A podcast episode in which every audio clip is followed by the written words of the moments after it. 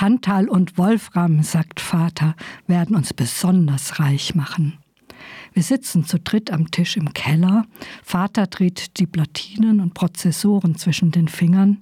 Die größte Ladung ist es, die wir heute in unserem Anhänger mitgebracht haben, aus einem der Dörfer in der Ebene. Wir sind die besten Unternehmer der westlichen Hemisphäre. Niemand hat je so schnell einen robusten in Anthrazit auseinandergenommen wie er wohl früher unter einem Schreibtisch gesummt hat, gerauscht, seine Arbeit getan. Berti und ich hebeln die Kontakte von dem Blättchen.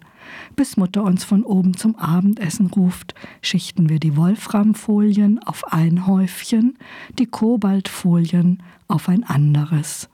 Die Kobaltfolien knistern am schönsten. Zitat Ende. Lipa ist 13. Aus ihrer Sicht erfahren wir über das Leben dieser Schwarzwaldfamilie in der Nähe von Schönau. Vater Lipa und ihr kleiner Bruder Berti sind das Unternehmen. Sie isolieren Rohstoffe, seltene Erden wie Tantal, Kobalt und Wolfram aus ausrangierten Computern, die hier Robusta heißen. Berti betritt schon einarmig die Geschichte. Mein Arm fehlt, weil ein Unternehmen seine Opfer fordert, erklärt er geduldig, wenn er gefragt wird. Kleiner Spoiler, er wird nicht das, es wird nicht das einzige Körperteil bleiben, das geopfert werden muss.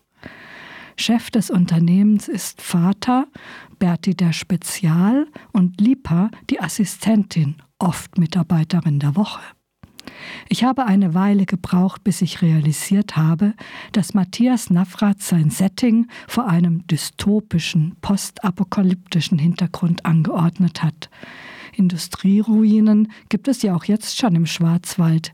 In Nebensätzen erfährt man aber von abgestürzten Raketen. Die Bevölkerung lebt im Elend, wobei es natürlich auch Reiche gibt. In die Schule gehen nur Arbeitslose, weiß Lipa, und davon sind Berti und sie weit entfernt. Die Unternehmerlogik ist den Kindern in Fleisch und Blut übergegangen. Zitat, es gibt keine unternehmensfreie Zeit, entweder ist man Unternehmer oder nicht. Zitat Ende. Mit solchen marktkonformen Sprüchen und dem Sehnsuchtsort Neuseeland im Kopf diszipliniert sich das Unternehmen täglich zu gefährlichen Unterfangen auch aus großen Maschinen, auch unter Wasser, auch durch messerscharfe Rotoren müssen die Herzen der Computer geborgen werden. Es dürfte kein Zufall sein, dass Matthias Navrat sein kleines Himmelfahrtskommando die Blutrohstoffe Wolfram, Kobalt, Tantal sammeln lässt. Unverzichtbar für unsere Smartphones werden sie auch in der Gegenwart von Kindern in afrikanischen und asiatischen Ländern auf Müllhalden oder in Kobaltminen gefördert. Das ist allerdings kein Thema im Roman. Dort wissen die Menschen kaum, was hinter den Vogesen liegt, die sie täglich vor Augen haben. Die Konkurrenz schläft nicht, leider auch nicht in dieser Geschichte.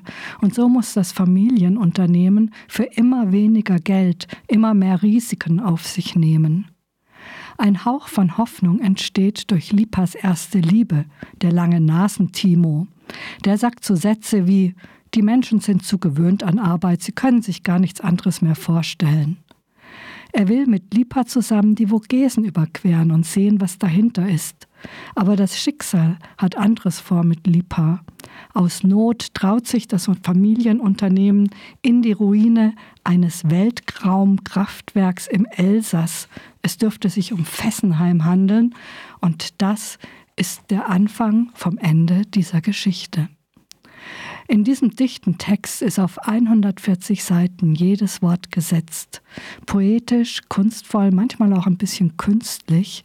Mit der 13-jährigen Lipa erlaubt sich Matthias Navrat eine Perspektive, die größte Ungeheuerlichkeiten als normal erscheinen lassen.